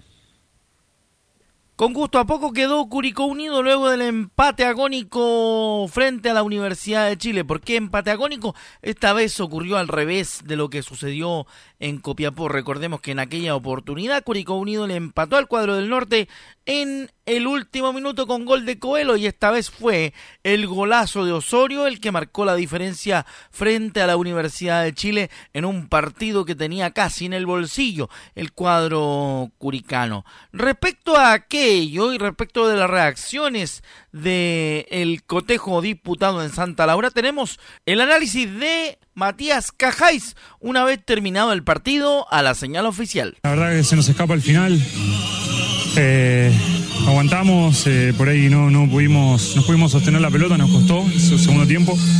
Y bueno, se encuentran por ahí con un, gol de otro partido, un golazo, la verdad que hay que hay que decir que es un gran mérito del jugador de la U y bueno, lamentablemente necesitamos los tres puntos eh, y da bronca porque se nos, se nos escapa sobre el final. En la segunda de Matías Cajáis, el defensor curicano, tenemos el análisis que hace de la mejoría que ha tenido el equipo en los últimos partidos, incluyendo el pasado frente a Copiapó y lo que ocurrió el día lunes frente a la U. Sí, sabemos que, hubo partidos donde, donde no lo hicimos bien, donde, donde no dejamos por ahí una, buena imagen. A veces más allá del juego se puede jugar bien o se puede jugar mal, pero, pero, pero se tiene que mostrar otra cosa y creo que esto, estos dos últimos partidos por ahí eh, se vio otra cosa, es lo que queremos, sabemos que, este tiene que ser nuestro piso. Lamentablemente hoy se nos escapa, hubiese sido lindo un triunfo, pero bueno, ahora tenemos uh, dos semanas para, para, trabajar un partido importante contra un rival directo como, como es O'Higgins. A partir de este momento vamos a escuchar a Fernando Solís, el técnico asistente de Juan José Rivera, quien terminó expulsado y por ese motivo no brindó la conferencia habitual a los medios de comunicación. Rescate de nuestro compañero Laurencio Valderrama. La primera pregunta tiene que ver con cómo eh, se toman este resultado ante la Universidad de Chile con el inesperado empate de Osorio a través del zapatazo en los últimos minutos del partido. Sabíamos que iba a ser un partido muy duro como son todos en, este, esta condición, pero nosotros van a ser todas finales. Y esta fue una de ellas. Eh, un equipo que venía de varias derrotas consecutivas, eh, estaban obligados a sumar. Nosotros estamos con la necesidad también imperiosa de sumar puntos. Y se hizo al final un partido trabado. Eh, fuimos leyendo el partido, el primer tiempo nos, nos complicó un poco la posición de Asad y de Osorio tuvimos que modificar en el medio una línea de cuatro y pudimos controlarlo de buena manera.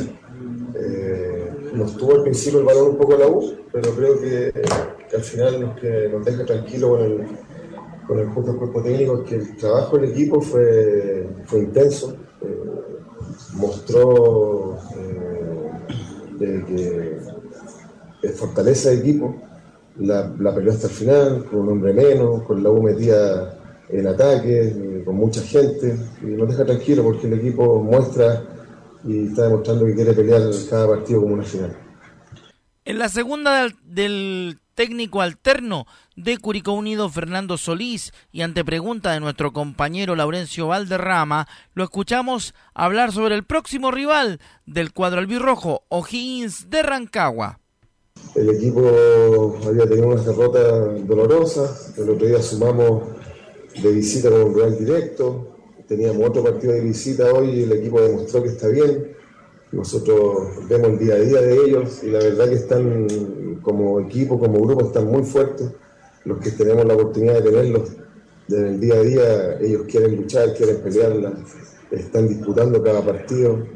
Y ahora quedaron un poco dolidos con el empate al final, pero pero están trabajando el equipo y se sumó de visita. Queríamos sumar los tres puntos, pero es un punto importante para sumar en la tabla y para, para el anímico también, aunque nos dolió el empate del final, pero eh, sabemos que este punto nos puede ayudar mucho. Y así es como sucedieron las cosas en el post partido de Curicó Unido frente al cuadro de la Universidad de Chile en el Estadio Santa Laura, que terminó 1 a 1 en partido que narró Estadio en Portales ya se prepara para el próximo cotejo de la semana del fin de semana del 27 de agosto. El día sábado 26 disputará su partido frente al cuadro de O'Higgins de Rancagua en el Estadio de la Granja y como siempre en Estadio Portales estaremos con la previa y también el post de aquel partido y por supuesto la transmisión desde el Coliseo Albirrojo. Ok, gracias Rodrigo Jara. Ahí estaba el informe de Rodrigo con lo de Curicó, que lo vimos el día lunes. Vamos con Laurencio para que nos informe el resto de la Copa Chile. Ganó la Cobresal, la otra fase, la otra zona y también lo de las colonias, Laurencio.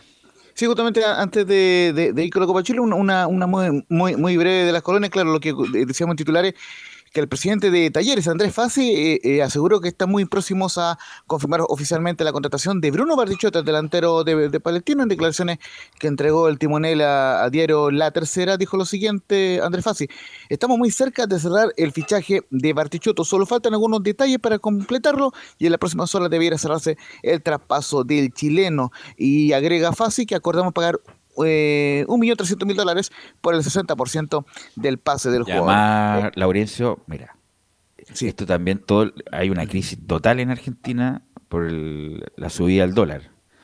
Eh, es como el, estaría como a 2.200 pesos en conversión pesos chilenos, el dólar. Y también los clubes argentinos también tienen graves problemas para hacer transacciones, porque a veces no autorizan las operaciones en dólares para, los, para comprar o incluso para recibir. Eh, entonces, bueno, esperemos que resuelvan eso, talleres, porque tiene que pagar un porcentaje ahora eh, a, Palestina y a Católica por Bartichotto. Y a veces eso se demora más de la cuenta, justamente por la, los problemas de que salgan dólares de la Argentina. Entonces vamos a ver cómo lo resuelven, porque es una cuestión administrativa, una cuestión básica pero también los, los, bueno, y por algo los jugadores de Argentina, Juan Fer Quintero volvió, pero con un contrato en dólares, todos todo están negociando en dólares y no en pesos, porque el peso lamentablemente en Argentina no vale nada, Laurence.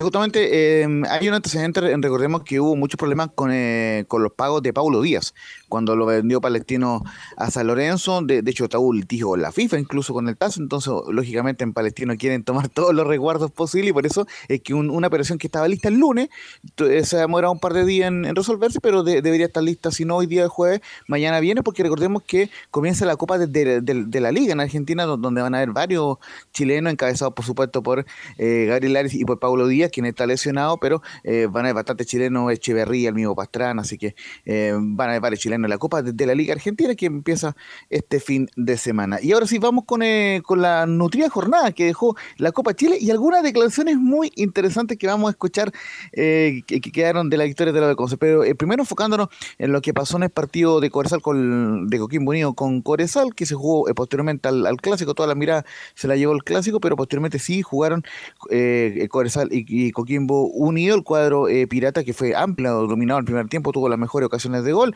Muy bien el portero Alejandro Santander, quien entró eh, en este equipo mixto que eh, dispuso Cobresal para jugar ante Coquimbo. Y finalmente, claro, la expulsión de, de Levit Bejar en el minuto 41 por doble amarillo, un planchazo, bien, bien, bien expulsado en esta ocasión por Juan Lara, provocó que Cobresal en el segundo tiempo se decantara el, marcador a su favor con un gol primero de Gastón el Gato Lescano a los 61 y posteriormente el mismo Gato Lescano sufrió un penal que termina convirtiendo Leonardo eh, Valencia, de gran momento, el ex Colo Colo y la U en el cuadro de Coresal. Así que Coresal gana, eh, ganó 2-0 ante Coquimbo Unido y pasó a la final de la, de la fase, o sea, bien digo, a la final de la fase de la zona norte de la, de la Copa Chile, donde va a jugar ante Coresal, un clásico que no se da muchachos desde el año 2018 justamente el clásico ante Coreloa, el, que no se da desde diciembre del 2018, cuando jugaron en finales de ida y vuelta y Coresal hizo la gracia, eliminando a Coreloa en el mismo estadio Zorro del, desierto de Calama, con un empate 2 a 2, eh, había ganado 2-1 la ida,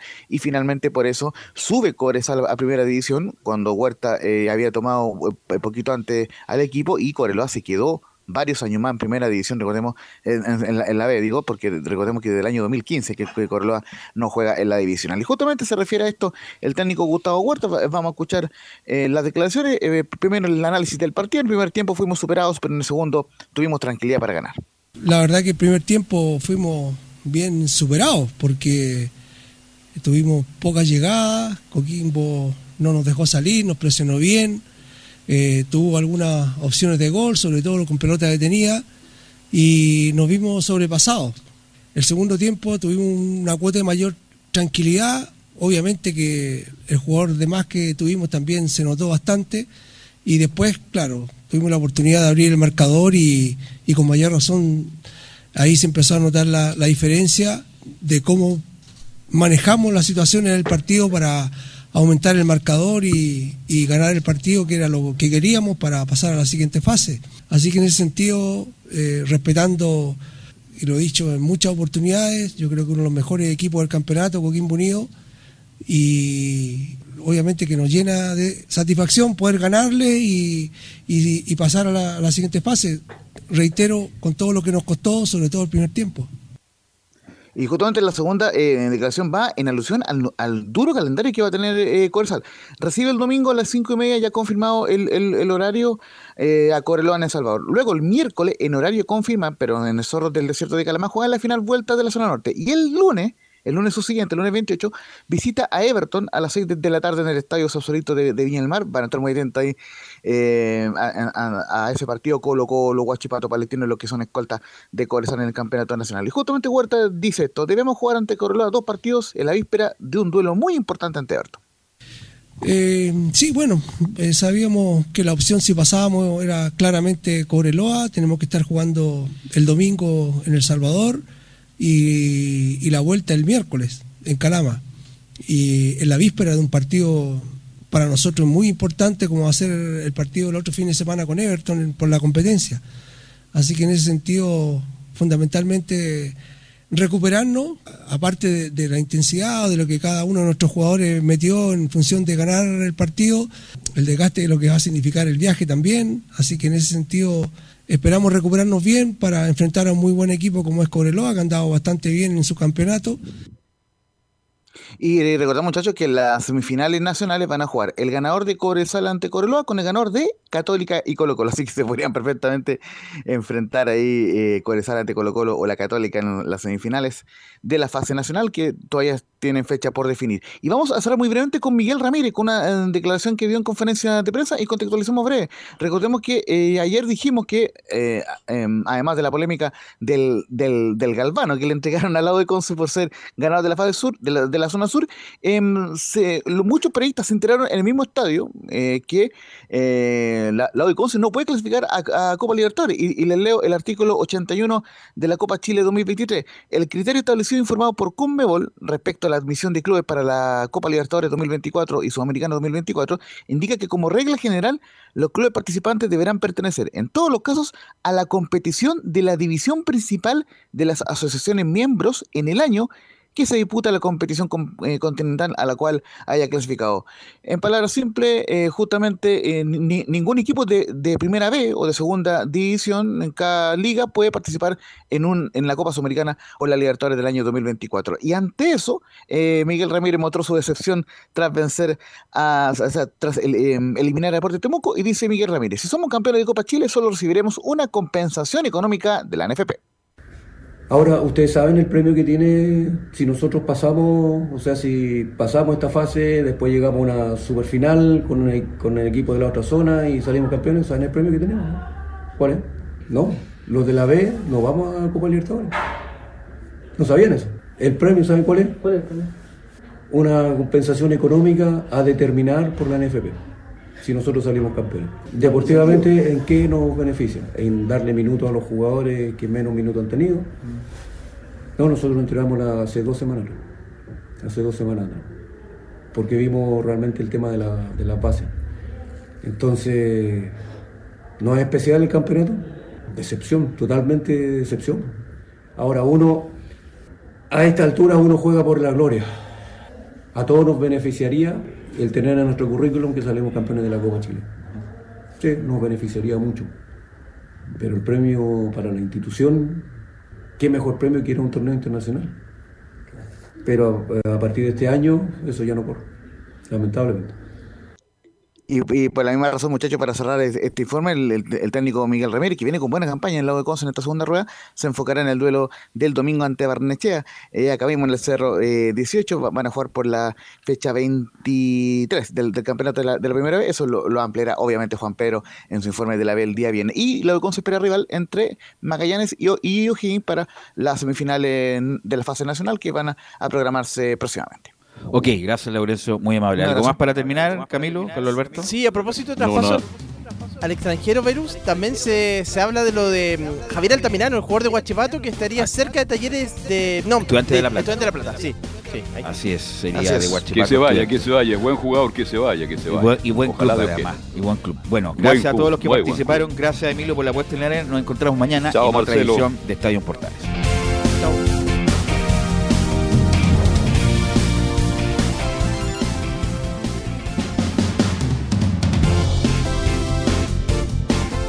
Fueron 90 minutos con toda la información deportiva. Vivimos el deporte con la pasión de los que saben. Estadio en Portales fue una presentación de Almada Comercial y Compañía Limitada.